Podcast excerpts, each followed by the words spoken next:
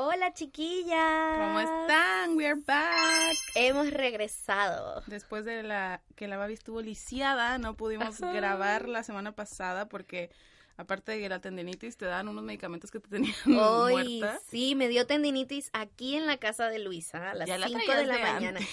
Sí, sí sé, pero me dio la tendinitis, me dolían las muñecas de antes, pero me dio la tendinitis aquí y me tuve que escapar a las 8 de la mañana directo a Integra Médica que me vieran y los medicamentos que me dan, oh my gosh, nunca había dormido tanto en mi vida. ¿Te dieron como relajantes musculares? Me dieron relajante muscular para dormir porque yo estoy segura que es que duermo en malas posiciones y otro medicamento que es como antiinflamatorio y no sé qué. Pero yo creo así. que lo que te tenía así como mal era el, el relajante. Sí, debe ser. Yo he tomado relajante también y, oh my, yo lo amo, así como que hasta me da miedo hacerme adicta, te lo juro. Claro, no, a mí no me gusta por eso porque no, no quiero depender, no me gusta medicarme en general Mm. y yo duermo muy bien, no necesito esas cosas. Ah, Entonces... sí. Una vez nos quedamos editando eh, uno de los capítulos en la madrugada y la Babi fue así, ¿ya, ¿ya terminamos? Y yo, sí, ya, yo voy a trabajar un poco en otra cosa. Y volteé y estaba dormida. Fue como, what the fuck, maldita. Sí, yo digo voy a dormir, volteo mi poto y ya estoy roncando, Sí, literalmente. sí. No me cuesta para nada. Yo muriéndome de envidia porque a mí me cuesta demasiado quedarme dormida. No, yo soy, tengo muy buenos hábitos del sueño, la verdad. Así que nada, me estuve así medio drogada en el fondo esta semana y no me daba para grabar a pesar de que queríamos subir capítulo el domingo, pero bueno, aquí estamos. We're back. Estamos en Latina actualmente. Si nos siguen en Grabando. nuestro- si nos siguen en nuestro Instagram con rollos puntos sin filtro, habrán visto por ahí unas stories de nuestro setup súper profesional debajo de un fuerte dentro de Latina. Sí, volvimos a nuestra imaginación de cinco años haciendo una casita de campamento acá en el baño. Y nada, aquí estamos, así que esperemos que ojalá vean alguna improvement, alguna mejora en el sonido. Sí, porque todo esto es porque yo escucho resonancia y según yo, tener las cobijas nos va a ayudar a que... Sí, yo igual No he visto haya. gente que lo hace, así que sí debe de ayudar en algo. Bueno, y esta semana pasada eh, nosotras queríamos hablar de la nueva temporada de Black Mirror, que ya, ya tiene un poco más que salió, pero igual nos quedó ahí el gusanito de hablar del tema porque yo nunca había visto Black Mirror. Siempre me había dado un poco de miedo porque Ah. soy... Tengo como algunas tendencias paranoicas. Entonces cuando veo todas estas cosas como futuristas, cállate, Oh, perdón. cuando veo estas cosas como futuristas de lo que posiblemente puede pasar con la humanidad y ese tipo de cosas, me pongo mal. Me pongo a imaginármelo de verdad y duermo horrible y tengo Claro. pesadillas. Y me pasó, para que vean mi nivel, yo fui a ver Batman de Black Knight y salí para así, súper paranoia, como pensando que iban a llegar bombas Y y, Batman, oh sí, my una, es una película de acción Claro. eh, pensando que iban a llegar bombas en cualquier momento y tuve que estacionarme y hablarle a un amigo para que fuera por mí, porque yo no podía seguir manejando. Y eso fue hace en México, Sí. hace mucho tiempo. No hace como unos, ¿qué serán? ¿Siete años? Ah, ya. Entonces como que nunca fui de ver Black Mirror, pero Mr. P, mi novio, siempre me contaba los capítulos. Ya. Siempre me contaba porque la gente hablaba del tema y como Claro. que igual a mí me interesaba, me daba curiosidad. Y él me contaba de qué se trataban y llegué a ver como unos dos que mi mejor amiga y él me decían, ya ve este porque no te va a dar miedo. Y uno de ellos fue el tema de este puntaje que la gente tenía. Ajá, de el la de las vida. redes sociales, que es como el que más ha gustado. Sí, como de los más populares. Y la última temporada yo quise verla porque salía mi baby Miley Cyrus. y ahí vi ese capítulo solamente y tú me dijiste que viera los demás porque no me iban a dar miedo. No, no dan miedo. Y en verdad estuvo estuvo interesante, sobre todo Mm. porque fue mi primer acercamiento con la serie, como de verdad verlo todo. Claro. Y me comentaba Pato, eh, mi novio, que no fue tan futurista en esta No. ocasión. No, o sea, a mí, yo con el tema del, del miedo, yo con películas de terror no puedo. La, la experiencia que tengo, fui, vi The Shining o, ¿cómo se llama en español? Eh, ¿El resplandor? El Resplandor y me dio un ataque de pánico. No puedo ver películas de terror. Y, pero con Black Mirror sí la he visto toda. Hay muchos capítulos que no recuerdo porque igual hay muchos que son muy pesados en la mente, Mm. que hay que analizarlos demasiado, de verdad prestar mucha atención. Son como muy, te dejan hasta cansado, creo yo. Pero siempre me ha gustado de qué se trata la serie. Mm. Y ahora que salió esta nueva temporada, antes de empezar a verla, mucha gente se estaba criticando que no les gustó, que no era como el, que era como un mal intento del Black Mirror anterior, ¿Anterior? en el fondo. Mm. Pero a mí me gustó mucho justamente porque era mucho más realista en el fondo. Claro. eran- Yo tuve como que un poco, o sea, yo vi el de Miley porque me gusta mucho como artista y bla, bla, bla, pero igual se me hizo un poco aburrido de repente. Como Ah, demasiado normal y como Ah, que no pasaban cosas tan excepcionales. Claro. Como, bueno, es que no sé si podemos dar spoilers, pero claro, como que muestran relaciones reales, familiares o de pareja y es como, now what? Claro. que- Ujú. ¿Qué más va a pasar? De hecho, creo que solamente me acuerdo de dos capítulos. Son tres. Claro, pero hay un capítulo que no recuerdo. ¿De qué se trataba? Está el de los videojuegos, luego viene el del señor con las redes sociales que quería contactar a... Ah, Claro, ya, ya me acordé. Ese, por ejemplo, fue, es algo súper real. Ese es muy real. Eso puede pasar mañana. Incluso yo decía, esto lo ve Mark Zuckerberg y onda se replantea su vida. Sí. así, porque, bueno, pero a mí estas me gustaron mucho porque eran, claro, mucho más realistas y además porque tenían finales un poco más felices de lo normal. Mm. Según yo, Black Mirror no es de finales felices. Ah, ya, no sé. cómo- Eh, no, incluso el primer capítulo de la primera temporada es súper perturbadora. No sé si la viste, la, del- la del cerdo. No. Bueno, ya ni me acuerdo mucho de qué se trataba, pero era un tema político que termina teniendo sexo con un cerdo. Ya. Lo obligan a tener sexo con un cerdo, así eh, en vivo, eh, a la final para nada. Y es súper perturbador. Ay, y- qué horrible. Sí, no, sí, estos igual terminan así como... Es que es eso que tú dices, fue mucho más realista, cosas que podrían pasar muy pronto. O sea, el tema del capítulo de Miley eh, muestran como esta nueva tecnología que se puede utilizar para dar conciertos, que ya está pasando. Sí, eso ya se está cuestionando. Claro, Tupac ya tuvo un concierto siendo un holograma y creo que hubo algún otro artista, entonces como que sí fueron mucho más realistas y, y es interesante cómo esta serie tiene esta visión tan adelantada de lo del, de la sociedad. Hay gente muy creativa, porque esas cosas no sé si a mí se me ocurrirían. Es que sabes que hay una ciencia detrás de ello. Ah, Hay una nueva área en, la, en el tema eh, informático que se llama Big Data. ¿Ya? donde como ya han pasado tantos años de mm, entretenimiento televisivo, de ya tenemos, o sea, ¿cuántos años tiene Facebook? Casi 10 o ya tiene los 10. Todos esa- esos datos se recopilan y se empiezan a leer esos datos de forma de que cuando tú produzcas algo, sea algo que la gente quiere ver. Me, me parece que Wow. han usado el Big Data para esta serie, para Black Mirror, para Game of Thrones, creo que también lo utilizaron. Hay unas chicas que son como unos robots en Instagram, no sé si las has visto. No sé. Son, son unos robots como muy, muy perturbadores y muy humanos, que están hechos a base de Big Data. Que su cara la diseñan a base de Big Data, como cuáles son los Mm. el, rostro que más le gusta a la gente y hacen así el rostro. Y cuál es la música que más le gusta a la gente y hacen la música. ¡Ay, qué miedo! Sí. Wow. Yo, yo me quiero dedicar un poco a estudiar ese tema porque yo trabajo como eh, diseñadora de experiencia de usuario. Claro. Entonces yo podría trabajar como de diseñadora de experiencia de usuario dentro de una serie televisiva para que el usuario tenga la mejor experiencia que yo quiera. Entonces yo analizo todos estos datos que hay alrededor que la gente ha ido dejando en sus redes sociales, que ha ido dejando en encuestas, que ha ido dejando en, eh, ¿cómo se dice?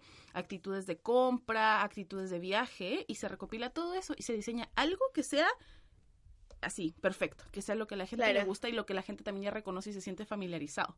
Pero no sé si funciona, porque la mayoría de los comentarios que yo he escuchado de Black Mirror al menos no han sido positivos De esta, de esta temporada. de esta temporada y eh, de Game of Thrones tampoco. Mm. Yo no he visto Game of Thrones, yo intenté, pero no me funcionó, no me Yo enganché. Solo, solo vi la última temporada. Ah, bueno, y por ejemplo, mi hermano y mi papá son super fans y ellos me decían que fue una cagada en el Mm. fondo, que no no era lo que la gente quería, como que no, incluso como que los escritores los cambiaron, no sé Lo que qué pasa fue. es que Game of Thrones está hecha a base de unos libros y los eh, la Mm. última temporada no tiene libro, entonces como que... Ah, la tuvieron que inventar el claro, fondo. obviamente el escritor cambió porque no es el que Claro. hizo todo lo demás. Es Pero, el del libro. Uh. pero bueno, este tema del Big Data también siento que... No sé si Black Mirror tenga un capítulo sobre eso, pero... eh, Yo he estado viendo como lo que pasa alrededor porque a mí me gustaría tomar como un diplomado o algo sobre ese tema y es súper interesante como de cosas tan pequeñas que que van dándole datos a la, a la industria para que tú consumas más, para que tú veas más, para que tú hagas menos, o sea, cosas tan sencillas como la otra estaba viendo eh, de los supermercados. ¿Cuánta gente con más de cinco artículos se mete a la línea rápida? Entonces, a base de esos se analiza y se hacen cosas como distintas en el layout de las cajas de los supermercados. Entonces, como... es- Claro, todo eso afecta el diseño en el fondo. Claro. Son números que afectan el diseño y, y a la final las redes sociales son registros de información porque cada like que tú das o no das. Y eso lo vemos nosotras en nuestro Instagram, que nuestro Instagram nos arroja todos los números que nosotras querramos en el fondo respecto a nuestra audiencia específica. Claro, y podría, podría decirnos millones de cosas más. Y es impresionante cómo a veces se nos va de las manos, o sea, como yo sé de esto porque a esto me dedico, pero a pesar de que me dedico a esto, a veces yo me quedo así como, wow, qué, boni qué bien les quedó, como así como si fuera por arte de magia. Claro. Y en realidad no, hay todo un estudio atrás por todos los permisos que yo he dado de que recopilen información de mí. Claro. Y últimamente ha estado mucho este mito, o quién sabe si sea mito o realidad, la verdad no está comprobado, que los micrófonos escuchan, que Google te escucha. que O Facebook yo te lo compruebo. Ah. Sí, yo también. Yo lo compruebo porque a mí me ha pasado que yo te digo algo a ti, como, oye, mi mamá el otro día estaba buscando sopapos en internet Y te sale y, a- y de verdad el mismo día en Instagram me sale un ad de un sopapo y yo digo, oh my goodness, y ni siquiera lo he buscado. Mm. No lo he buscado en mi internet como para que esté el cookie y se registre, sino que me sale porque lo mencioné. Alexa también le ha pasado. Alexa Maternity Darks también me llegó a decir un par de veces. A mí por micrófono no me ha pasado. Pero sí me ha pasado que una vez estábamos con Mr. P queriendo comprar unas vitaminas. Y claro, fue así como que, no, ¿qué vitaminas? Y que no sé qué. Descubrimos que vitaminas para hombre y para mujer y nos pusimos a debatir al respecto. Y al día siguiente todo mi Facebook estaba lleno de ads de vitaminas. Y fue así como, what the fuck? What the fuck? Dije una vez. sí. Como- y ni siquiera lo googleé, solo mandé la palabra vitaminas por WhatsApp. Mm. Pero como WhatsApp, Instagram, Facebook están todos unidos, Ah, claro. es, es impresionante cómo eso, Qué miedo. como ese avance que ha tenido eh, socialmente el tema de las redes sociales para, para darte a ti lo que tú, o sea, lo que las redes sociales, el algoritmo de las redes sociales cree que tú necesitas. Bueno, pero la misma aplicación que te recomendé que ya que, que estás usando, la de Sleep Cycle, Claro. que es una aplicación que yo uso siempre, es mi alarma, porque me encanta porque es una aplicación que te despierta en el momento indicado, cuando tienes el sueño más liviano, entonces no te interrumpe y no amaneces como tan agotado como con la otra alarma. No funciona tan bien si tienen pareja. Claro, porque la aplicación lo que hace es que mediante el micrófono, y la aplicación te lo explica cuando tú la descargas, eh, eh, mediante el micrófono analiza tus movimientos cuando estás durmiendo. sí. Y, eh, y eso ayuda a que él sepa, o la aplicación sepa, eh, qué tan profundo no estás durmiendo y no sé qué. Y eso, imagínate, con el micrófono detectan tus movimientos. Y esa información también se va a algún lado. Así ¡Ah! como toda la gente que usa Sleep Cycle, esa información se recopila y mira, a esta hora casi todos se despiertan, a esta hora no sé qué. La, la Claro. gente de Santiago siempre se duerme a esta hora y se despierta a esta hora. ¡Qué miedo! Y todo eso es como información que está, que está ahí suelta. Entonces, es como estamos viviendo en un capítulo de Black Mirror. No usen la aplicación. No, en verdad la recomiendo mucho, pero qué miedo. No, es que yo creo que no hay forma de, de pararlo. Porque cada decisión que tú tomas, cuando tú entras a un banco y decides irte al cajero de la derecha o a la izquierda, ya es una decisión que está siendo grabada, que después se estudia y se va a una base de datos. Entonces, es imposible como tenerle miedo a esto y dejar de hacerlo porque todas tus decisiones afectan. Claro. pero es importante también como saber eso, saber que todas nuestras decisiones realmente tienen una como una consecuencia, por así decirlo, a lo que está pasando a nuestro alrededor, Mm. aunque sean cosas tan simples como usar bolsa de plástico o de cartón eh, que te venden en el súper, como Mm. Y lo hablamos en el capítulo de, del cancel culture, lo que yo te decía, que es como que la gente se dio cuenta que ahora las decisiones que tomamos sí afectan el mercado, sí afectan la publicidad, sí afectan a las marcas, sí afectan todo. Entonces, Perdón. hablando de alarmas, así que sería como más o menos lo mismo en el fondo, de estar consciente de que cada, incluso el like que tú das, algo Sí. le dice a alguien en el Sí, fondo. sí, sí, es impresionante. Y creo que Black Mirror ha hecho eso un poco como el trabajo de sensibilizar, eh, un poco con el Mm. tema de las redes sociales, el trabajo mental que, que o sea, la consecuencia mental que tienen, el tema de, de las relaciones intrapersonales y ese tipo de cosas, porque a pesar de que yo no vi los otros capítulos, sí me tocaba que siempre que salían estas mini temporadas nuevas, toda la gente hablaba al respecto y se cuestionaba los temas. Y ahora, con la que acaba de salir, en el capítulo de los videojuegos, Ujú. Mi, mi pololo y yo tuvimos una conversación acerca de eso, como que no quiero spoilear, así que sorry si se me sale por ahí Pero es un capítulo muy bueno, por favor, véanlo. Es el primer capítulo y oh my god, me encantó. El- y el capítulo trata algo que, que uno no se, que jamás te imaginas que podría pasar, No. pero puede pasar.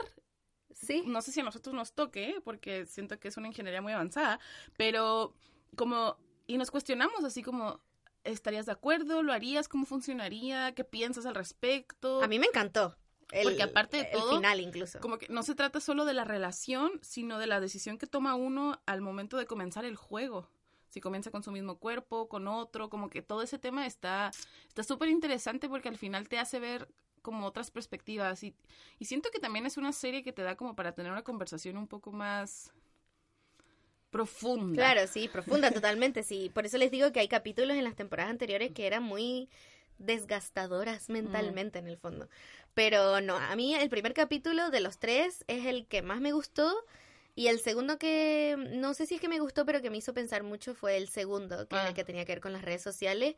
Ese también me hizo pensar muchísimo. Mí- Así que A mí el segundo me hizo mucho pensar, pero no por el protagonista.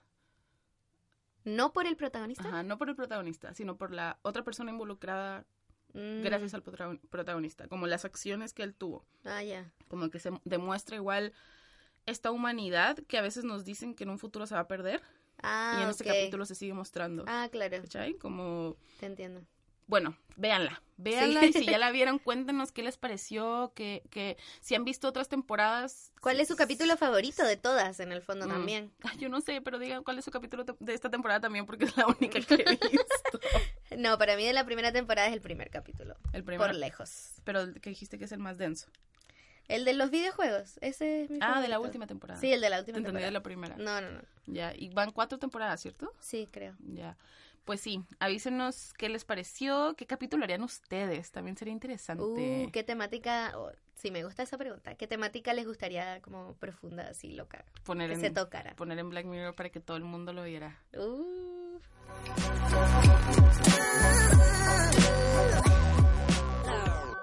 Ahora vamos con la pregunta de la semana. Es mi sección favorita.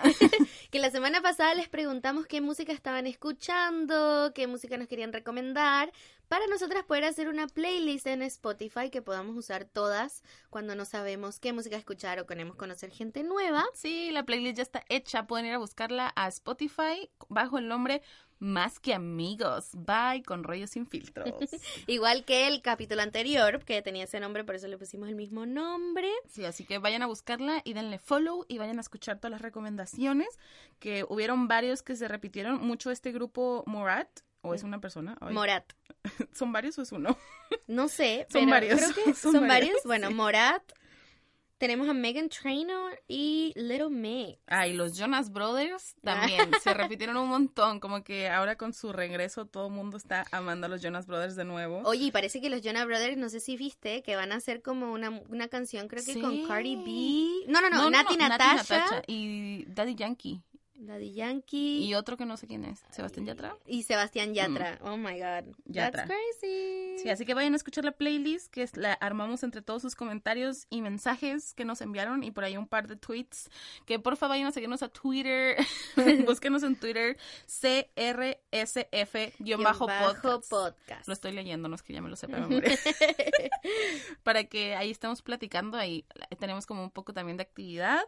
Y nos encanta hacer estas cosas con ustedes, así que vayan a seguir la playlist y después si ustedes nos siguen mandando mensajes así como que, oye, descubrí esta canción, pónganla en la playlist, nos mandan un DM o un tweet y nosotros la Y agregamos la subimos. para ir haciendo crecer esta playlist que ojalá nos entretenga a todas. Esperamos que les guste, intentamos ahí acomodarlas en orden como de mood, va de más tranqui a más como party, a más perreo, así que vayan a escucharla. Sí. Y bueno, tenemos la nueva pregunta para la, el próximo capítulo, a ver qué opinan. ¿Qué sería, qué harías tú para que las marcas demuestren una verdadera inclusividad? Damn. Esta pregunta tiene que ver con lo que vamos a hablar próximamente, ahora en unos segundos. Eh, pero queremos saber en el fondo qué piensan ustedes respecto a esto, cómo creen ustedes que las marcas deberían de hacer bien las cosas de una forma que justamente verdadera, que se note que es genuino en el fondo. Claro.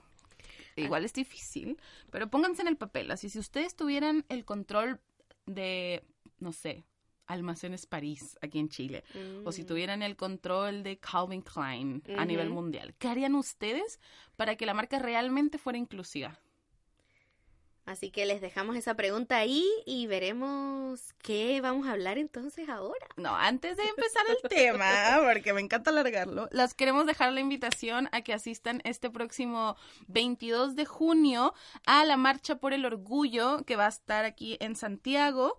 Todas las personas que puedan asistir va a comenzar a las 2 de la tarde en Plaza Baquedano y de ahí se van marchando, caminando hasta Estación Los Héroes. Qué entretenido, me encanta ver las fotos que, por ejemplo, siempre veo las fotos que saca David Montoya las veces que ha ido, que creo que ha sido ya las últimas dos marchas, y me encanta ver como... El ambiente. El ambiente se ve como tan feliz, la gente está ahí como orgullosa en el fondo y y yo creo que es igual con la, a la marcha feminista, que debe ser como de los momentos en que las personas se sienten más seguras en su alrededor o mm, cómodas también, como que todas estas personas aquí por la misma razón luchando por lo mismo. Me encanta, me encanta el ambiente que se genera. Sí, la marcha del orgullo es este es una marcha política, es algo que busca generar este visibilizar y generar conciencia y también busca cambios, legislaciones, derechos, etcétera. Así que todos los que puedan ahí van a estar. Yo personalmente no voy porque le tengo mucho pánico a las multitudes, por eso tampoco me ven en conciertos. Pero eh, sábado 22 a las 2 de la tarde en Plaza Italia, dije Plaza Baquedano, pero es en Plaza Italia que es lo mismo, pero yo digo Baquedano por el metro. Así que ahí vayan y suban stories, suban fotos, compartan con la gente. Y, pásenla bien. Pásenla súper bien. Al final hacen como un concierto, una activación, algo así, entonces va a estar padre. Así que vayan.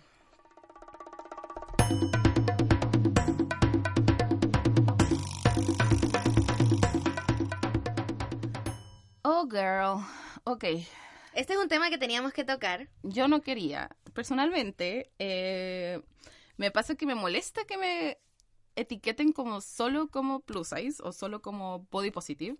Entonces, yo quería esperarme unos 20 capítulos. Luisa quería hablar de amor propio y body positive de aquí a un año más, así.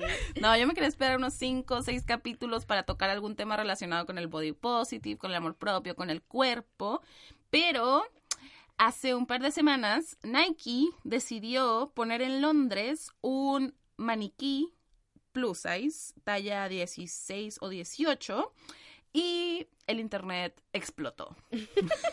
La gente se volvió loca por este maniquí plástico en una tienda con ropa puesta. oh my god, qué ofensivo. Sí, quedó la em, cagada. A mí me llegó esto por DM como yo creo que 100 veces por día, así como mucha gente, obviamente también a favor, así como, mira qué bacán, mira aquí en Chile deberían de hacer eso, mira en México deberían de hacer eso, mira que no sé qué, no sé qué tanto. Mucha gente emocionada también iba a la tienda como de su ciudad y no veía el maniquí eh, porque está solo en, en esta tienda, pero bueno. yo sí quería hablar de esto, que Aunque yo no quería, porque no somos solo body positive y amor propio, somos mil cosas más, como sexo sin sexo sin ataduras. Pero sí, yo sí quería hablar de esto, me parecía muy importante y a mí, en, mí generó mucho enojo. Es que no, no, a ver, no es que no me parezca importante, sino que no quiero que nos etiqueten solo con eso. Así que las que nos estén escuchando, por favor tengan en cuenta que no somos solo gordas tenemos muchas cosas más que ofrecerle al claro. universo. Hablamos de muchas otras cosas interesantes también. Pero bueno, como dijo Luisa, Nike sacó un maniquí eh, tamaño plus size o whatever, eh, obviamente mostrando en su tienda que tienen tallas más grandes de lo que capaz uno cree que tienen. Claro. Y utilizó este maniquí que tiene una pose muy fabulosa además porque tiene como una mano arriba y está como here I am, mm. eh, mostrando un sostén deportivo y unos leggings deportivos. Y eh, claro, hubo mucha gente feliz por este maniquí, mucha gente aplaudiendo a Nike por la inclusividad, por como eh, demostrar que tienen más tallas que solo tallas pequeñas. Y no solo tenerlas, sino tener maniquís con ella puesto, porque a mí me pasa que yo, eh, antes de mudarme a Chile, en mi ciudad había un outlet de Nike entonces yo iba al outlet y claro, yo asumía que no iban a tener tallas mías, a pesar de que yo en ese entonces era talla 14 o 16 eh, de Estados Unidos, que vendría siendo como un 44, eh, era más o menos esa talla, y aún así yo decía, o sea, ni madres, claro que no. Claro, obvio que no. van a tener. Claro que no, y luego tú ves el que dice XL o el que dice 16, y es un eh, es un sport bra, un peto miniatura, porque tienen que ser chicos para estirarse y soportar todo, ¿no? Entonces yo decía, claro que no me va a quedar, pero si yo hubiera ido Y ves el maniquí. y veo el maniquí, digo, a huevo. ah, Ah, claro. Aquí estoy. Aquí, Aquí encuentro ropa. Aquí quepo. sí, aquí está mi uniforme para CrossFit. Claro, sí. Y esto, bueno, antes de hablar de nuestras opiniones, el, el gran, la gran controversia fue una nota que hizo una muchacha, una señora, no sé, mujer, Una que se persona. llama, una persona que se llama Tanya Gold, que lo escribió en Telegraph, Telegraph. sí. Ella es de, de Inglaterra igual. ¿no? Sí, Bueno. sí, porque este, este maniquí está en una tienda de, de Londres. De Entonces, esta chica eh, tuvo su respuesta a Nike en Telegraph, que igual es un medio grande, eh, un medio pagado aparte de todo, súper odiando al pobre maniquí plástico. Pobre maniquí. Se tiene que haber sentido tan ofendido. Yo me inscribí a Telegraph solo para... ¿Sí se llama Telegraph? Sí, estoy casi segura que sí. Ya bueno, me inscribí a esa madre que te pide tu vida, casi una muestra de sangre, para poder ingresar al coso y leer eh, lo que escribió esta persona. Y Dios mío, te juro que hubo un punto en que yo tenía ganas de golpear la computadora de las cosas que escribía esta persona. Porque gor- gordofobia así al millón, por mil, diciendo que cómo era posible que Nike estuviera poniendo eso ahí, mostrando como enorgulleciéndose de los cuerpos gordos y Claro. aparte de todo, lo más molesto y lo que hace todo el puto mundo, como auto, eh, como, ¿cómo se dice? Diagnosticando al maniquí, a un maniquí chingado, diciendo, este, esta persona está a punto de tener un hip replacement, como que necesita cambiarse la cadera de lo gorda que está. Debe de tener de diabetes, tener yo no sé cuánto. No puede correr ni 100 metros. Y era como, dude, es un maniquí. Es un maniquí, no tiene salud, no tiene ni corazón. Dude, es como. estamos hablando de un coso de plástico Sí. que. Ah, o sea, Pero la, la nota estaba llena de un odio puro, o sea, de verdad, que una persona se moleste tanto por un maniquí, ese nivel de, de, de odio interno que tiene esa chica en esa nota es, es increíble. Y yo creo que más que hablar mal de, del maniquí, habla... que es lo que siempre decimos, como que los comentarios de las personas sobre nuestro cuerpo no hablan de nosotros, sino que hablan de ellos. sí. y cómo ellos mismos se ven a sí mismos en el espejo y cómo ellos mismos qué opinan ellos de ellos mismos. Yo creo que esa nota hablaba más de, de cómo ella se ve a sí misma que al maniquí en realidad. Sí, el título de la nota, eh, lo voy a traducir al español, es Maniquís obesos están vendiéndole a las mujeres una, men- una mentira muy peligrosa. Ya. ¿Y cuál es la mentira peligrosa? ¿Qué Que tengo ropa que me queda. Sí, como que Que si yo quiero hacer deporte, puedo ir a Nike y gastarme como 300 Ah. dólares en un outfit y poder ir al gimnasio en vez de ir con un short de... Claro, y la gente, la gente siempre dice como que están promocionando la obesidad. Y es como, no, no estamos promocionando nada, es un maniquí, es un cuerpo. Mm, Para mí promocionar la obesidad es como, toma, coma, come todo este McDonald's todos los días para que engordes y no sé, como que tiene que ser un mensaje súper específico o que diga como que la obesidad te va a hacer feliz. ¿Sabes quién Y promociona? nadie la- anda con eso. ¿Sabes quién promociona la obesidad? Epic Meal Time. Por ejemplo, esto es, eh, es un canal de YouTube donde hacen una hamburguesa de 7 kilos de libras con 8 papitas fritas arriba con tocino y con Mm. chocolate derretido. Y a ellos nadie los está odiando. Pero ni siquiera es promocionar la obesidad, eso es promocionar comida asquerosa sí, bueno. o súper calórica. Pero para mí promocionar la obesidad es como decir, eh, tienes que, como que ser obeso te va a hacer muy feliz. Claro. Eso es como se hace con la gente delgada. Con la, no con la gente delgada, pero con, con la imagen de ser delgado es sano y es lo mejor y lo más feliz que te puede pasar. Con el Eso es promocionar, claro, eso es promocionar delgadez. Decir, ser delgado te va a hacer muy feliz. Ser delgado va a hacer que tengas el, el pololo más hermoso de la vida. Ser delgado va a hacer que seas una mujer exitosa. Eso es promocionar una un tipo de cuerpo y ni siquiera porque la obesidad tampoco es un tipo de cuerpo, pero es una no sé, ni siquiera es una enfermedad, no sé, me Sí, da mucha raro. rabia y me confunde todo mucho este tema, en verdad. Sí, yo les quiero leer esto que dice ella en su nota. Dice, ella es inmensa, gigante, desbordante. Ella nada en grasa, en fat, en gordez.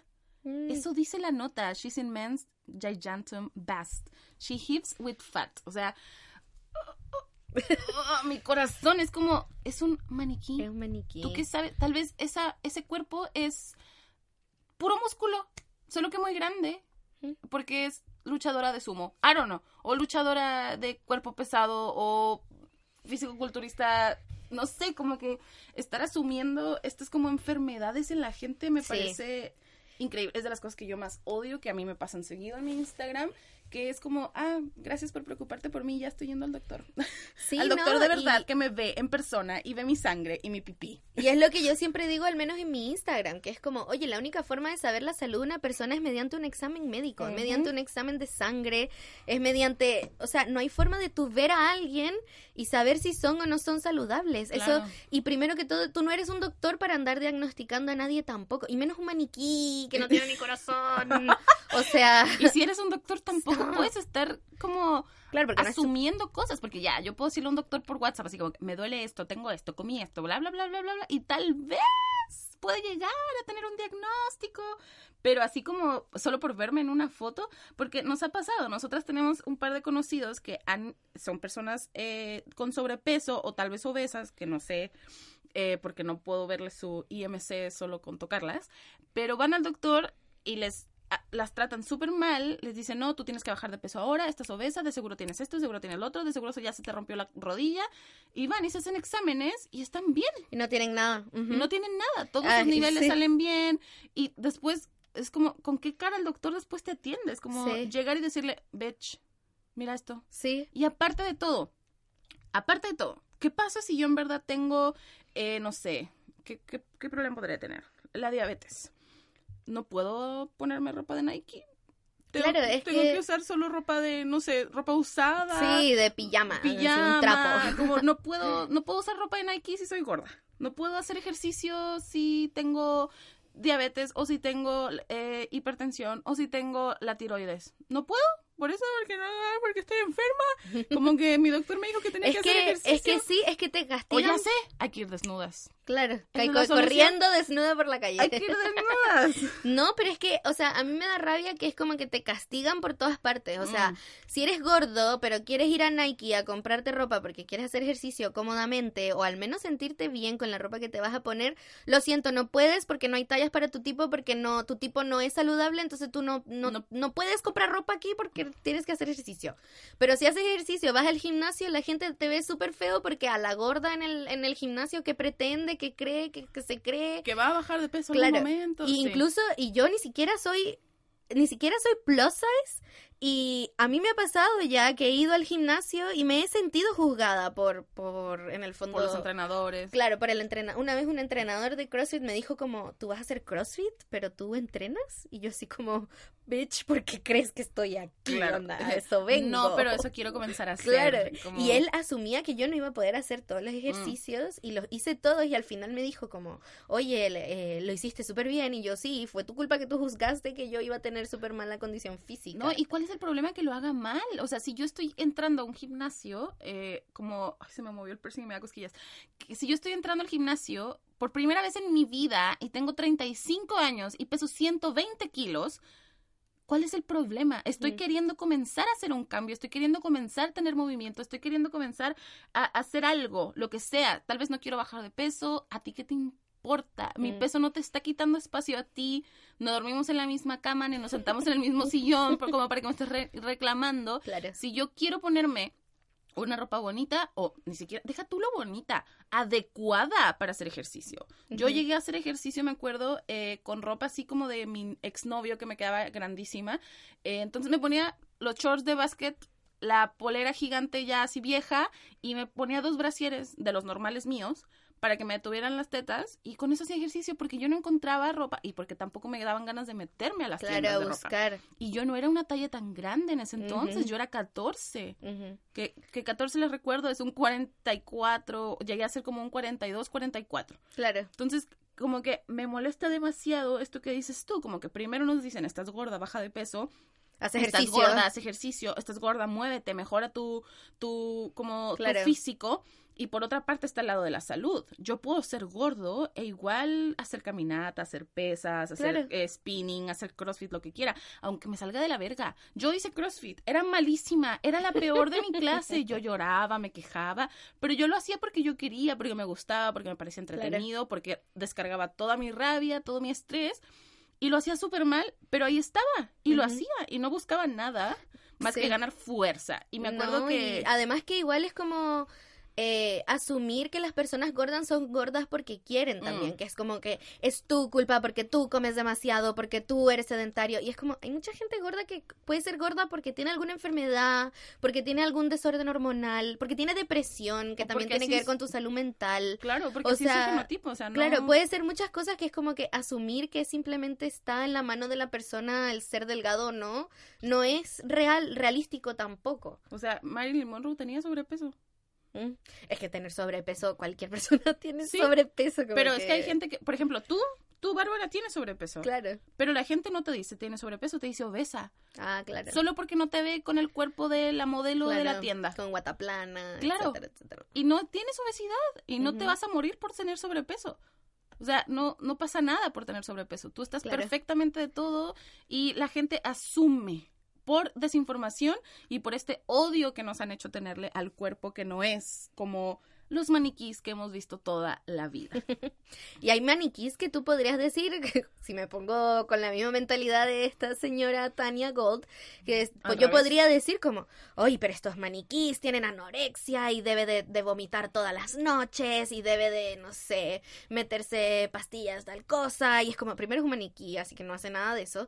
Y segundo, hay muchos maniquís que también son muy delgados, que tú podrías decir, tampoco es saludable, pero nadie anda cuestionando eso tampoco. No, y hay maniquís que son súper irreales también. O sea, Mm, porque una persona puede tener ese cuerpo. O sea, no sé, tengo amigas que tienen ese cuerpo de maniquí y es como bacán, hacen ejercicio, así nacieron, whatever. claro. Pero hay estos maniquís que acá en Santiago hay una tienda que se llama Estudio F.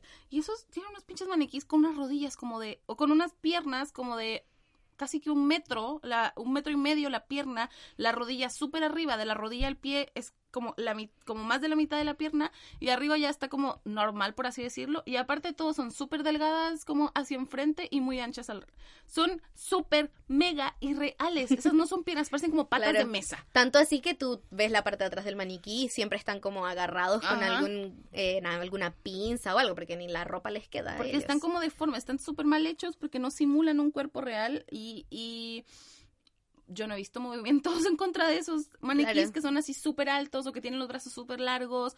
Entonces, cuando yo vi la nota de, de Tania Gold, de verdad dije, no puede ser que el mundo de los medios esté tomando esta posición. No puede ser que tanto que se ha avanzado, y sobre todo como en Europa y en Estados Unidos, que es donde el movimiento del body positive tiene mucho más tiempo, y gracias a todo este movimiento y gracias a la conciencia y a la empatía y al entendimiento y a la investigación, todos los medios le respondieron a Tania Gold diciéndole así casi que no mames, ah, cállate, señora, siéntese en su silla. Claro.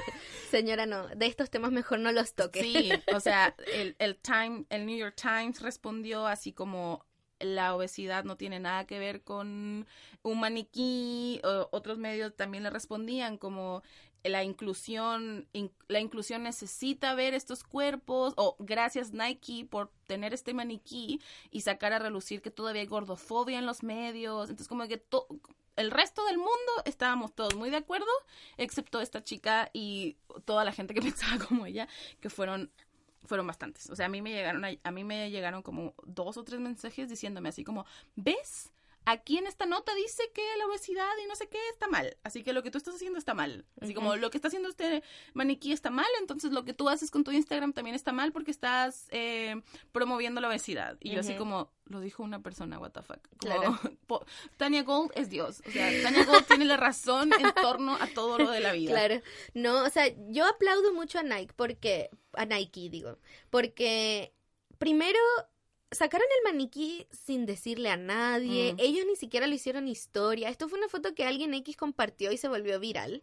Segundo, porque la respuesta que han tenido después de esto es muy acorde y a mí me parece perfecta, porque ni siquiera es un tema de tenemos que ser inclusivos con todos los cuerpos, es un tema de todos tenemos derecho y, y deberíamos de querer tener una vida activa, tener, hacer ejercicio, porque es lo mejor para nuestro cuerpo, punto. Sí. No porque tienes que ser delgado, no porque tienes que ser una persona saludable todo el tiempo, no porque, no, porque, porque hay que hacer ejercicio por diferentes eh, razones personales para cada uno, puede ser por estrés, puede ser porque, no sé, lo que, porque te gusta, puede Claro. ser X, como que todos debemos hacer ejercicio es lo sano y hagámoslo en el fondo. Sí, yo este año eh, como que me puse esa meta porque ya estaba sintiendo mis rodillas un poco como rusty, no sé cómo decirlo. Como, sin usar. Porque yo bailé por muchos años y después dejé de hacer actividad física em, por temas como de uno cuando ya es adulto y el trabajo y siempre quieres estar como produciendo, ganando plata y bla, bla, bla. Y claro, comencé a, a tener esta actividad física para mí, por mí. Eh, yo incluso hago algunas otras cosas que ni siquiera las muestro en mi Instagram. E incluso me llegaban estos comentarios como de, oye, no te oye, Pilates no te funciona para bajar de peso, ¿cierto? Oye, ¿no te ha funcionado hacer pilates? No se te nota. Claro, y es como que solo puedes hacer ejercicio si quieres bajar de Claro, peso. y yo le decía, o sea, yo lo noto como, no sé si, yo creo que sí, Babi, como que yo siempre te digo así como, mira mi músculo, como que creció mi músculo, mira, ahora puedo esto con una mano y antes usaba Claro, dos. o eso lo notas tú en clase Claro. cuando puedes hacer algo que antes no podías hacer. sí, un ejercicio que antes me costaba y ahora hago la mitad y en un mes o dos meses espero poder hacerlo todo. Claro. Y la gente no comprende, gracias a este odio que hay al cuerpo, no comprende que el ejercicio es una cosa mucho más interna y no física. O sea, hay muchísima gente, muchísima, muchísima gente que pesa mucho. The Rock. ¿Cuánto ha de pesar The Rock? Mm, claro. Porque tiene mucho músculo y eso lo hace pesar mucho. Eso lo hace como en un peso, en un IMC, ser gordo, ser obeso. Pero eso no significa que no, no esté saludable. Y la gente como a base de esta desinformación, a base de no querer ver más allá y a base de no querer entender. Porque eso es lo que pasa con, con estas, la gente gordofóbica o con la gente que tiene este odio. Que no quieren abrirse a la idea de entender que no se trata de eso. Y aparte, si yo estoy obeso y si me voy a morir, ¿a ti qué? Mm. ¿A ti qué? ¿A ti qué chingos te importa? Tú no vas a pagar mi funeral, tú no me estás pagando mis pastillas, Tú no estás pagando la comida Tú con no- la que estoy claro, comiendo para ser obesa. no te estoy tampoco quitando la comida de tu boca. Claro. Entonces, como, ¿por qué le dan tanta importancia al No cuerpo sé. del otro? Eh, Y no es le- ni si- y el cuerpo y la salud del Sí. otro. Es como que me importa demasiado. Mira, no me sé ni siquiera tu segundo nombre, pero me importa demasiado tu salud. Me preocupa. demasiado. O Me sea, tu salud me te- es mi, mi preocupación número uno. Claro, y es como, ay, gracias, mira, te mando mis cuentas del dentista. ah, claro, del Nece- doctor. necesito unos lentes nuevos porque no veo bien. Como que Eh. nadie se preocupa de esa salud. No. Yo me acuerdo que a principio de año tú también lo hiciste. Hiciste tus em, goals, tus metas del 2019 eh, y yo también de amor propio. Y yo también hice las mías. Y yo dije, me quiero preocupar más por mi salud en una story, y que igual lo hice un poco adrede, ver cómo reaccionaba la gente, y así como que, ay, bacán, sí, hay que bajar de peso y hacer ejercicio y no sé qué. Y a la siguiente yo dije, tengo unas caries que me quiero tratar, tengo bru- bruxismo que me quiero tratar, estoy segura que necesito lentes, así que quiero ir a hacer eso, tengo que estudiarme mis oídos porque de repente tengo un sonido que no sé cuánto y mi pie plano.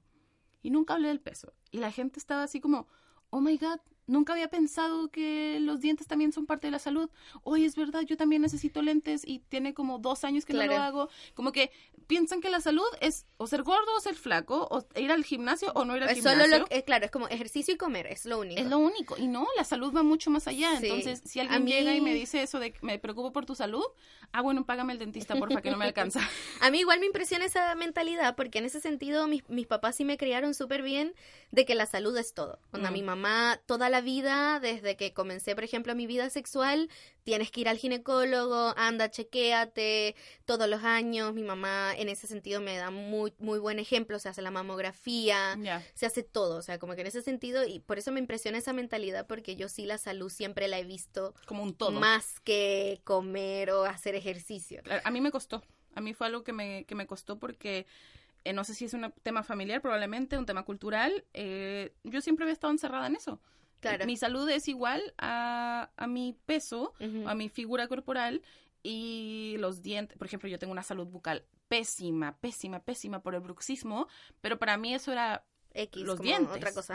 era claro, era como algo no, aparte. es, no es salud. Como que nunca me imaginé todo lo que el bruxismo podría afectar en mi día a día, como el estrés y bla, bla, bla. Entonces, eh, con este maniquí que, que en realidad son varios. En la tienda hay varios, no hay solo ¿Ya? uno.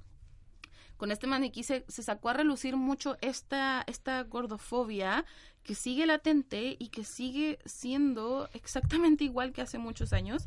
La diferencia, claro, está en que ahora somos más personas en las que nos hemos dado cuenta que no se trata de ser gordo, ser delgado y que tampoco hay ningún problema en ser gordo, el de al lado, porque a mí no me importa. Y empezar a hacer esos cambios no, no se limitan a tu tipo de cuerpo. Y Nike, eso es lo que quería mostrar, o sea, decir como, mira, tengo ropa para el hombre que hace running, que típico maniquí que está así como si fuera a salir de carrera. Ah, tengo uniformes para hacer, eh, ¿cómo se llama? Tenis y la típica maniquí con la raqueta en la mano.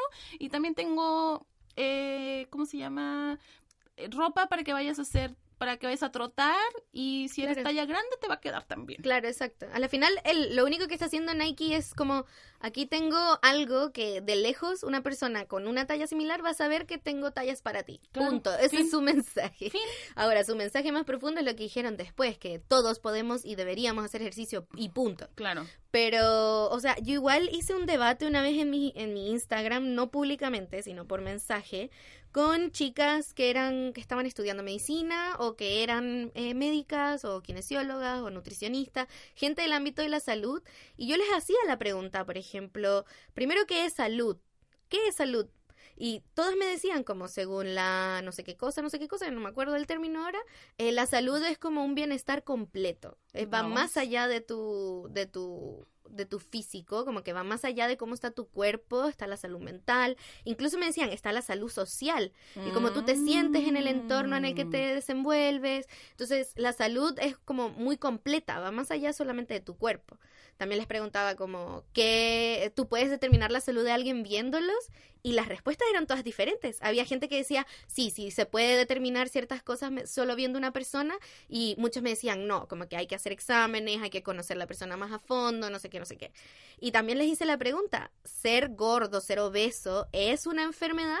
Porque incluso en internet uno encuentra artículos que lo cuestionan, que dice ser obeso eh, no es una enfermedad, sino que es un riesgo para, o sea, es un riesgo que te puede causar enfermedades. O sea, el ser, el tener más grasa de la que deberías, te puede causar justamente dolores en, no sé, en las rodillas, te puede causar otras enfermedades, pero el ser obeso es una enfermedad en sí o no. Y en eso también habían muchas respuestas diferentes. Entonces, como que ni el ámbito de la salud tiene una definición así como que obesidad es enfermedad, porque yo cuando lo averigüé, que me entró esta pregunta a mi cabeza, encontré muchas cosas diferentes. Mm. Sí, yo estuve googleando cuando hablamos de esto y estuve googleando si la OMS definía obesidad como una enfermedad y así directamente no lo hace, pero claro, es como esta condición del cuerpo a enfermarse. Pero al final siento que se le da demasiada importancia a eso, como a mí qué me importa si el de al lado está enfermo, como siempre uno quiere estar curando a, a todo, siempre uno quiere estar medicando, siempre uno quiere estar como diagnosticando. Eh, o sea, yo ya no lo hago, pero lo, lo llegué a hacer cuando era más chica. Pero ¿por qué? ¿Para qué? Como, ¿por qué nos importa tanto lo que está haciendo el de al lado? Claro, Eh, ¿no? eh, Y, y es una enfermedad, si es que la obesidad es una enfermedad, es como de las enfermedades más castigadas, y eso Mm, igual lo hablábamos, que sí. era como, yo no veo a nadie tratando así a una persona que tenga cáncer, una persona que tenga cualquier enfermedad, no sé, asma, onda, la obesidad es demasiado castigada y yo te dije como que lo único que se me venía a la mente que fuese tan castigado era como el VIH, VIH, sí. en su tiempo, que la gente con VIH era tratada súper mal porque... O sea, yo igual me imagino que ahora hay mucho, hay tanta desinformación al respecto que puede que haya gente que siga sufriendo eso, esa, ese como Ah, no, esa claro. discriminación sí, sí, por, sí, sí. por tener VIH, pero pasa que la obesidad o incluso el sobrepeso, lo que decía en tu caso, o cuando yo solamente tenía sobrepeso, porque yo actualmente tengo obesidad, cuando yo tenía sobrepeso la gente asumía que yo tenía obesidad y asumía que yo me iba a morir y asumía que yo tenía eh, las arterias tapadas y que mi corazón se iba a tener en cualquier momento por tener 5% más de grasa de lo que se supone Claro. que debería yo de tener cuando no era para nada así y tampoco me iba a poner porque hay algunas bloggers que he visto que publican sus estudios y publican Ah, sus resultados Pero es que no I por qué hacer eso. ¿no? no porque si estoy enferma cuál es el pedo o sea si tuviera cáncer Claro. nadie estaría haciendo eso es lo que tú dices y si tuviera cáncer provocado onda cáncer por fumar Por fumar. Claro, ni siquiera esas personas que tú podrías decir como que estaba en tus manos Mm. tu salud, tú te lo causaste, ni siquiera esas personas se les trata mal. ¿no? O la gente que, por ejemplo, eh, tiene ceguera alta por nunca haber utilizado lentes o por ver las pantallas con un brillo súper alto y estarse dañando los ojos o cualquier Y ni siquiera cosa. es algo que se asume, es como que ah, tienes la vista para la cagada porque nunca usaste lentes, es como que no lo preguntas, no Nada, te da lo sí. mismo, es como... O sea, yo tengo amigos, tengo conocidos, tengo familia que de repente tú le dices, ay, mira esto, y le pasas el celular y hace así como apenas sí que puede ver y hace el súper tremendo esfuerzo. Y yo sí le digo como, usa lentes. Claro, ¿Por qué no te lentes. pones lentes? ¿Dónde están tus lentes? Y sí tienes. Me ha pasado contigo, así como, y tú, ay, y te los pones.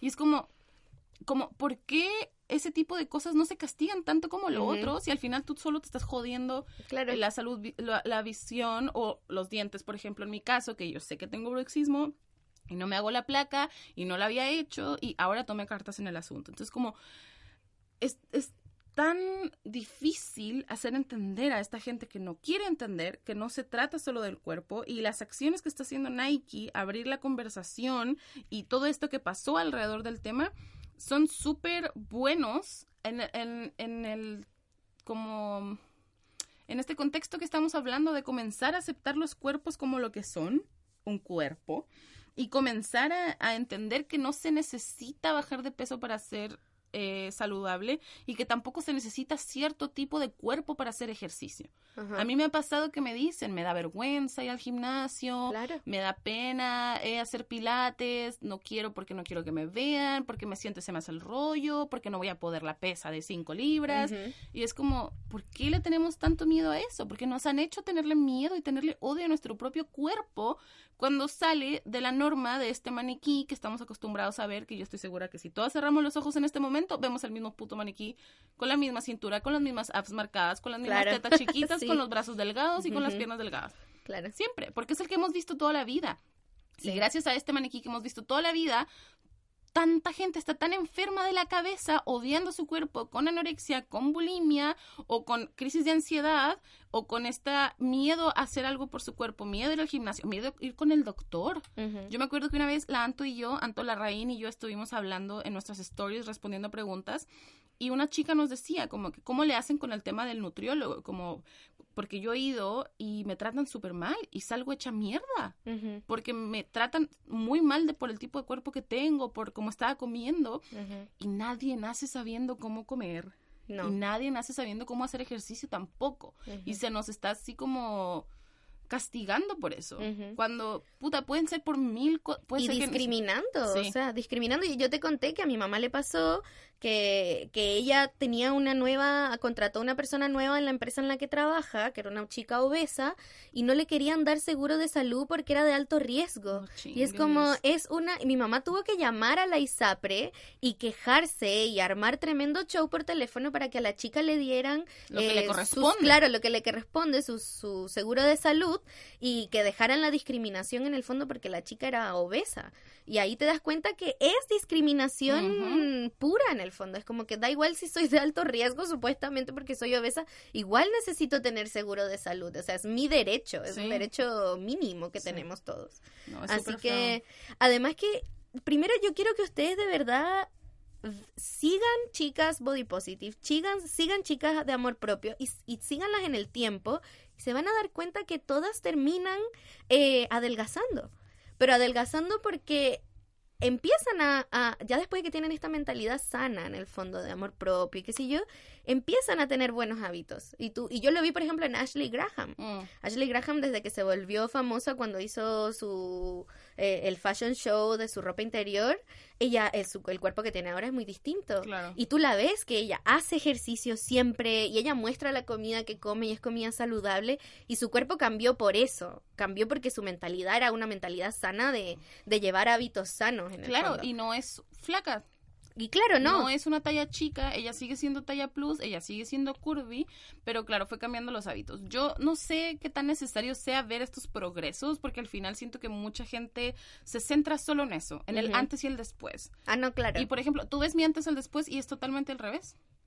Mi antes y después es totalmente al revés. Y mi camino que yo decida para mi cuerpo es mío. Claro. Y no tiene que estarle importando a las otras personas y Mm. tampoco está sobreescribiendo sobre lo que yo creo. Si yo, o sea, para mí siempre ha sido molesto, y vuelvo a lo que dije al principio, siempre ha sido molesto que me etiqueten como blogger plus size, que me etiqueten como la blogger curvy, Claro, que me te etiqueten como la blogger eh, body positive, siempre lo he odiado. Porque yo no soy eso. ¿Qué pasa si yo mañana bajo 20, 30 kilos? Claro, ahora qué eres. Ahora dejo de ser, dejo de tener todo el trabajo que he tenido, dejo de tener la palabra que he tenido, los conocimientos y las creencias. No. Claro. ¿O qué pasa si mañana subo 30 kilos más? ¿O qué pasa si me, se me, me emputan un brazo? Ahí voy a bajar 10 kilos de seguro sin un brazo. Pero, o sea, mi persona sigue siendo lo mismo. A la Entonces, final son eh, eh, Luisa, tú y yo o- y cualquier persona que sea de la, de la comunidad Body Positive somos mucho más que eso, somos Sí. mucho más que nuestro cuerpo y somos muchas más cosas fuera de nuestro mensaje de amor propio Body y Positive. en todas las fondo. personas en el mundo. O sea, Claro. por ejemplo, a mí me encantó, o sea, un poco nada que ver, pero me encantó que esta Kim Kardashian estuviera estudiando leyes por lo mismo, porque Kim Kardashian se volvió un símbolo por su cuerpo.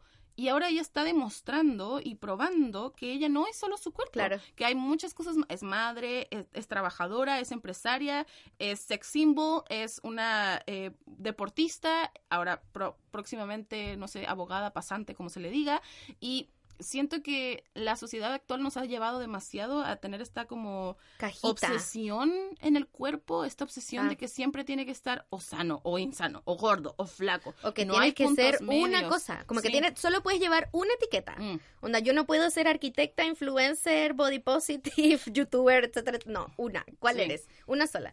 Eso Y- pasa mucho aquí en Chile. Yo Mm. me di cuenta cuando recién llegué porque en México no pasa tanto eh, de que, claro, yo era estudiante de ingeniería, entonces era ingeniero, diseño web, diseño gráfico, fotógrafa, eh, blogger, modelo de repente y cuando llegué acá era así como, "¡Ah! ¿Haces todo eso? Oh my God. Oh, ¿cómo haces todo eso? ¿Cómo te da el tiempo? ¿Cómo. ¿Cómo no sé qué? Y también había eso de gente que no me creía, que era así como que hay tanto, Mm, de seguro no haces como nada completo. Claro. Y era como, eh, ok, gracias. Lo hago todo, Claro. thank you. Pero, o sea, hablando de nuevo con, con esto, por ejemplo, Tess Holiday, que es como de, yo creo que de las modelos más eh, gordas que hay en el movimiento body positive o qué sé yo, ella también bajó de peso. Mm. Después de, justamente, teniendo que hacerlo por la salud. Esta actriz, la que hizo, eh, esta actriz, bueno, hay una actriz negra, no sé cómo se llama ella, que hizo la de, de la chica que tenía VIH y quedó embarazada. Dream, no.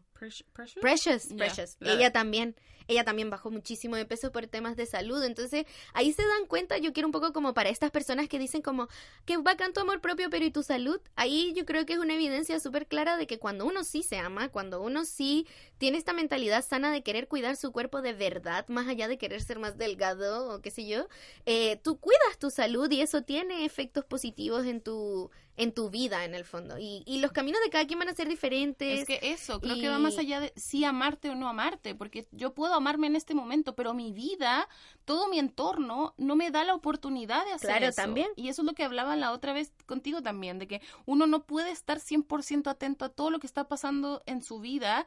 Uno va aprendiendo a hacerlo. Claro, podemos llegar a un punto de equilibrio mental eh, y tener esta salud social que decías tú, esta salud mental, la salud física y todo. Sí, pero se tiene que ir construyendo de a poco. Tienes que ir dándole Claro. un poco más de importancia a la otra porque también uno necesita comer, uno necesita hacer cambios, uno necesita evolucionar, uno necesita eh, como enfocarse en ciertas partes de, de su vida eh, antes de poder hacer todo al mismo tiempo. Sí, Entonces, y hay la vida nunca es perfecta y te va a dar las circunstancias perfectas para que Para tú puedas cosas, tener, claro. para hacer todo, o sea, cuidar mi salud, ir al dentista, ir a esto, ser buena en mi trabajo, ser buena polola, ser buena mamá, ser buena hija, ser buena todo, o sea, en algún momento siempre hay algo que va a estar en, en desbalance porque no somos seres perfectos en el fondo. Sí, y yo, o sea, tomándome a mí como ejemplo, o sea, yo me amo demasiado, me, me encanta como lo que soy como un total, como mi personalidad, aprendí a amarla, aprendí a trabajar con ella, aprendí a vivir con ella, aprendí a quitarle todos estos miedos y estigmas que la sociedad había construido co- alrededor del tipo de personalidad que tengo,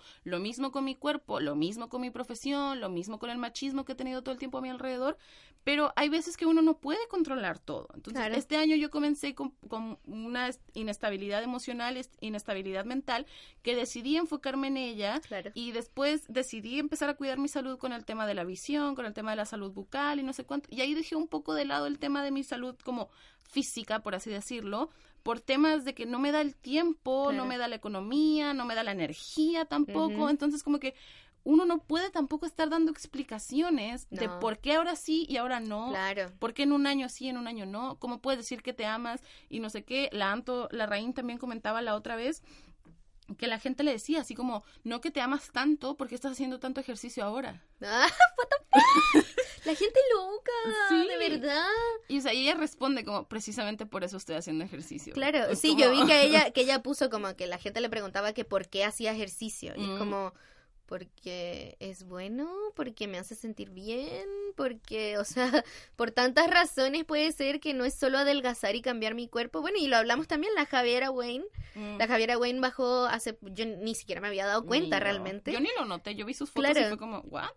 Y, y ella bajó de peso, parece, al menos eso dijo, y tuvo que justificarse porque empezaron a decir como que ya, ya no me representas, ya no eres como modelo plus, ni siquiera bajó tanto de peso como Sí, para ahora como, ser modelo no delgada. no represento ninguna totalidad de nada. Claro, exacto. O sea, yo Y tengo, ella- yo tengo una hermana que es súper delgada, que fue modelo y todo, y yo no represento a mi hermana para nada, y no me lo está reclamando tampoco. Claro, y, o sea, como, ¿y por qué tengo que representarte a ti? O sea, me represento a mí y a las personas que se sientan Identificada. identificadas conmigo, Pero más no allá de mi cuerpo, claro. exacto, como- exacto, es- exacto. tiene que ver con otras cosas. Ah, Y, y ella explicó como que es que empecé una, y que paja tener que explicarlo, pero Mm. lo dijo, y dijo como, eh, empecé a tener una dieta más vegetariana y eso tuvo su repercusión en mi cuerpo físicamente, que fue Mm. adelgazar. Hay gente que a veces se vuelve vegetariana y más bien engorda, entonces Sí. son cosas que uno nunca sabe cómo tu cuerpo va a reaccionar y tu cuerpo va cambiando a medida que tu vida va cambiando, Sí. para bien o para mal o lo que sea. Tu cuerpo siempre es un reflejo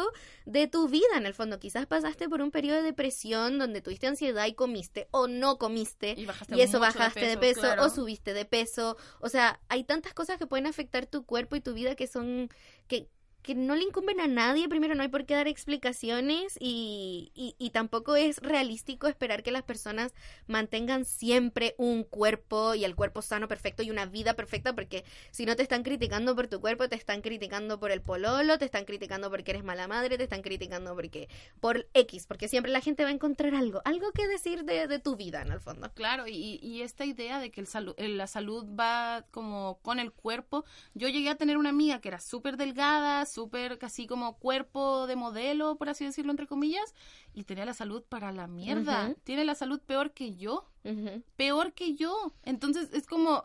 Si nos ponen de un lado al otro, todo el mundo va a asumir que ella está saludable solo Sí. por su tipo de cuerpo, porque ella tiene un metabolismo, no sé, mucho más rápido que el mío, Claro. no tengo idea, pero su salud, y ella comía mucho más sano que yo también, como en, en tema de verduras y, y carnes y cosas así, pero aún así su cuerpo estaba mal y ni siquiera era algo que ella se había desarrollado a sí misma, sino que era una carga genética, consecuencias de alguna mala decisión que llegó a tomar en algún momento que le, que le dejaron la cagada. Entonces como que...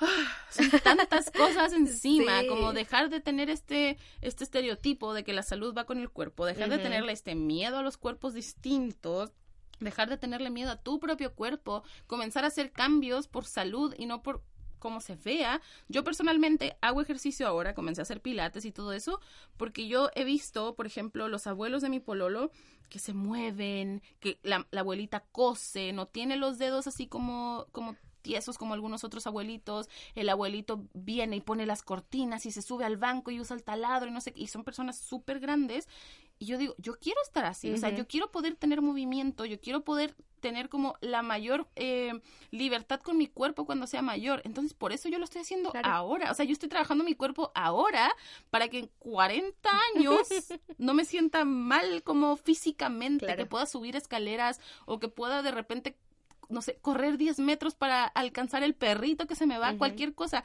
Yo ni siquiera estoy pensando en mañana, ni en un mes. Estoy pensando en años, que es lo que yo sé que va a ser mejor para Claro, mí. y esa es tu razón ahora, pero por ejemplo mi ex, él hacía ejercicio porque era, tenía muy malos hábitos de sueño y cuando llegaba a su casa a las Mm. 12 de la noche no podía dormir, entonces él después del trabajo se iba directo al gimnasio hacía y hacía ejercicio de una a 2 de la mañana para que ahí cuando llegara a su casa de verdad pudiese dormir. muerto. Y lo hacía por eso, Mm. para poder dormir, no porque quería adelgazar o quería qué sé yo. Y, y, y ahí cada quien las razones del por qué hace ejercicio es súper diferente. Quizás hay gente con ansiedad que hacer ejercicio es lo único que les despeja. Sí. O, o sea, hay tantas razones por las Y que hay puedes gente hacer que ejercicio. hace ejercicio que le gusta nomás. Claro, Yo no, como- no, no los entiendo. Yo sí los entiendo porque me pasó. Quisiera que me, como que me, me dieran un poco de eso. Claro, es que yo creo que hay que buscar algo que te guste. A mí me gustaba en Estados Unidos y yo por eso era tan delgada allá, porque prácticamente estaba en un deporte que era como casi que entrenamiento olímpico. Mm. Y mi mamá me dice, yo no sé cómo lo aguantabas, pero yo veía que llegabas a la casa feliz, entonces yo Mm. no te decía nada. Y yo me iba en el verano, en pleno sol, eh, de 9 a 9 de la noche entrenando, o sea, de 9 de la mañana a 9 de la noche entrenando todo el día y yo era feliz No y me encantaba. Y mi mamá me decía, yo por eso nunca te dije nada, porque sí me parecía excesivo, pero te veía tan contenta, tan feliz, que yo dije, si la está pasando bien, bacán. Claro. Y no era motivado por el peso, no era motivado nada así. A mí Así me gusta, que- me gusta mucho, mucho el CrossFit. Ujú. Y claro, cuando la gente me ve, pone esa cara como de, "What the Eh, fuck?". ¿Qué estás haciendo acá? Y me gusta mucho el CrossFit en el momento. Cuando lo estoy, o sea, antes de llegar, es así como, no Ah, quiero, no sí, quiero, sí. no quiero, no quiero, no quiero, no quiero, no quiero, no quiero. No quiero ir, no quiero ir. Llego, lo hago, me encanta gritar y aventar las cosas, decirle a la de la, vamos, vamos, tú puedes, uno más. Y después me voy y es como, no quiero porque vine, me quiero morir. Me arrepiento, me arrepiento. Sí, sí, yo igual, yo quiero empezar a hacer CrossFit. Yo creo que me va a gustar mucho. Es que a mí me gusta mucho como el trabajo en equipo Ajá. y el progreso en equipo y como eso que sea como tan guiado. Por eso también Pilates me ha gustado, que al principio, o sea, yo era crossfitter y cambiarme a Pilates fue como... 360. sí, no manches. Eh, no, pues 360 quedas igual. Ah, fuck. 180. 180. Como fue así como me voy a aburrir, pero al final no, porque también es como este trabajo en equipo que es guiado y bla, bla, bla. Pero aquí el tema es, es mucho más profundo en cuanto a todas estas creencias que nos han hecho, todo esto que los medios está haciendo y está diciendo, porque a pesar de que ahora vimos una muy buena reacción, como sin contar este esta nota de Tanya Gold, vimos una muy buena reacción en cuanto a la gente, a los Instagramers, a, a la- a los mismos compradores de Nike, a esta acción de poner este maniquí en esta tienda, que no es solo uno, abriendo las puertas a que, a que todo tipo de gente pueda hacer ejercicio, que es lo que, que es como la meta de Nike. Y igual lamentable que se hayan enfocado tanto en esta única nota mala, igual, como que ojalá hubiese pasado desapercibida, como que esta chica nunca habló, como quién es Mm. ella. Pero, porque como lo que tú dices, igual hubo varias, y, y más que todo la reacción fue positiva, como que Sí. fue esta nota No, que, es fue negativa. Lo que pasó, porque yo me, me puse a buscar cronológicamente, lo que pasó es que nadie dijo nada. Onda, el maniquí se Ah. compartió en Twitter, se compartió en Instagram, hubieron sus haters normales, los trolls, bla, bla, bla.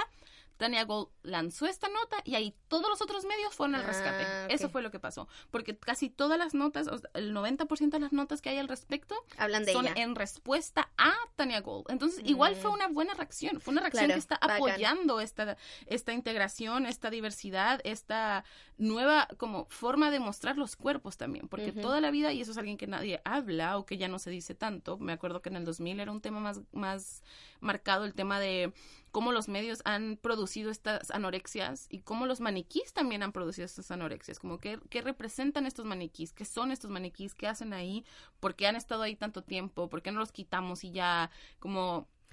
¿Por Sí. qué? Porque el maniquí muestra cómo se te va a ver la ropa que tú vas a comprar.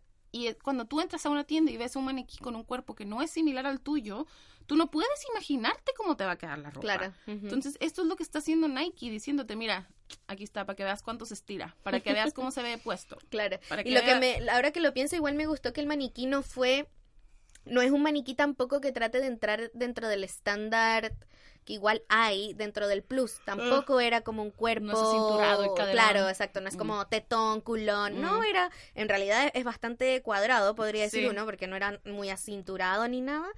Estaba súper bien proporcionado, según yo, igual.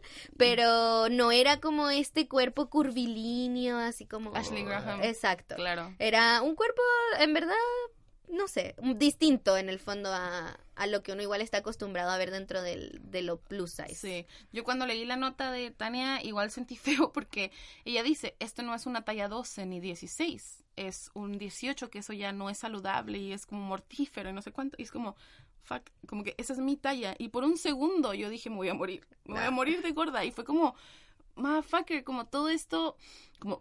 Claro, ahí yo le estaba dando toda la razón a lo que Tania estaba diciendo, pero al final recibes tantos comentarios de, de, ese- de esa forma, tantos comentarios que te van haciendo como una idea en la cabeza, aunque tú no quieras. Lo mismo pasa con el machismo. Sí, Entonces, te lo crees. Te lo crees porque lo escuchas y lo ves en todas partes. Entonces... Y es difícil igual sacarse esa creencia que llevas. No sé, por ejemplo, en el amor propio, body positive, yo vengo aprendiendo hace tres años, pero tengo 23. Entonces tengo que Mm. igual luchar con cosas que aprendí 20 años de mi vida, Claro. que, que es difícil. Y, y a, a mí siempre se me regresan pe- pensamientos que, que uno no, que yo no Sí. quisiera tener, pero es como ya, acuérdate que llevas apenas tres años en esto, como trabajando tu mentalidad, no sé qué. Y aparte tu entorno no apoya tanto tampoco. Entonces Claro. es súper difícil estar como Además. luchando solo contra una pared Claro. que la mitad del planeta está empujando hacia ti. Sí. Pero bueno, aplausos a Nike por este por esta inclusión que yo la encuentro muy verdadera porque como dijo la Babi, ellos no publicaron nada, no hicieron nada de publicidad al respecto, simplemente pusieron maniquís de distintas tallas Claro.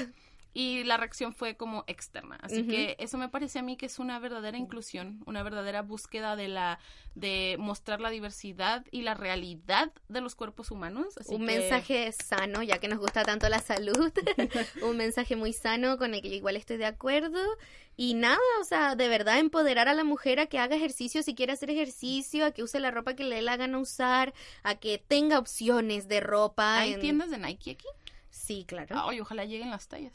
Sí, según yo sí hay, capaz hay las tallas, pero están no con el maniquí. Claro, están hasta el fondo Habría que ir a rack. hacer la tarea de ir a buscar si hay o no hay. He visto ahora que hay algunas marcas de maquillaje que están comenzando a poner las, las bases más oscuras al principio y las más claras al final para Ah, como cambiar como ha sido toda la vida. Algunas tiendas deberían de hacer lo mismo con las tallas. Mm. Ponerlas más grandes al Sí, principio. porque yo trabajé en el mall y a mí me hacían poner afuera en la tienda solo las tallas más chicas que quedaran. Solo las más chicas. Entonces, a veces afuera solo podía estar el jean XS. Mm.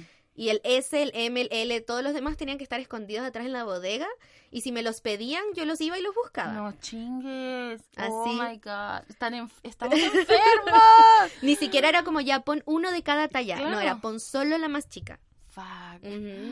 Ya bueno, díganos ustedes qué opinan sobre todo esto, si vieron la noticia, si leyeron la nota de Tania Gold. Es, el, el Telegraph tiene una opción de gratis por 30 días, así que Aprovechen. les recomiendo que se inscriban, lean la nota y después acuérdense de cancelarlo.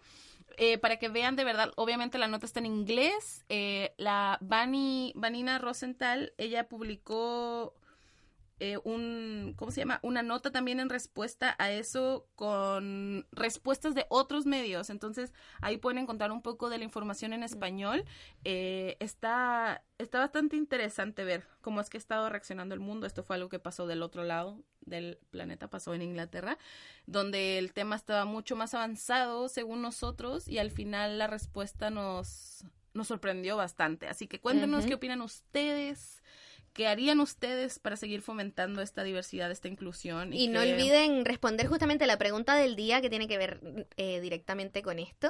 Y, mm, y no sé, ¿qué, ¿qué más les gustaría, más allá de maniquís, qué les gustaría ver también en las tiendas para sentirse más incluidos quizás o, o incluir otro? Porque también están, por ejemplo, los cuerpos con discapacidad, o sea, con Mm. capacidad distinta, etcétera, etcétera. Entonces, ¿qué más se puede hacer? ¿En qué más tenemos que avanzar? Y, y ojalá que todas las tiendas y marcas se, se entren en este tren de, de poner maniquís de distintos tipos de cuerpo en el Sí, fondo. y también para niños, para hombres, claro. como que de verdad los maniquíes sean algo que representen a la humanidad que compra su ropa.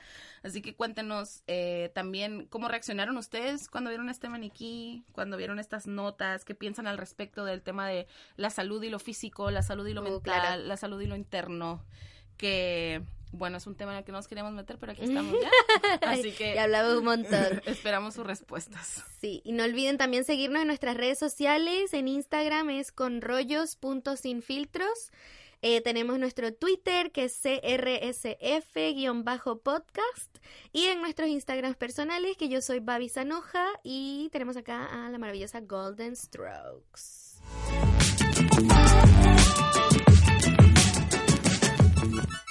Así que esperamos que les haya gustado nuestro tercer capítulo y las temáticas que tocamos esta vez.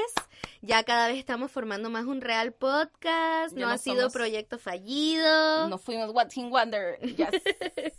Así que nada, de verdad que estamos muy agradecidas con la recepción de este nuevo proyecto. Lo hacemos porque nos gusta, nos encanta y nos hace feliz. A ver, hasta, a ver hasta dónde llegamos con esto. Tenemos igual la idea de traer invitados en algún Sí. momento, en algún futuro donde no tengamos que meterlos como a latina. Oh my god. Cuando tengamos un setup de verdad profesional y no esta carpa. Oh my. Cuando nos consigamos algún tipo de estudio. Así que váyanos mandando ideas de qué les gustaría escuchar, de qué les gustaría que habláramos, de qué podemos seguir haciendo. No se olviden también de responder las preguntas del día y todo ese show. Y ahora vamos a terminar con. Una frase para que se la lleven de, de tarea y que se la piensen y que se la Tatúen Que en se el la cuerpo. crean. sí. No hay una forma incorrecta de tener un cuerpo.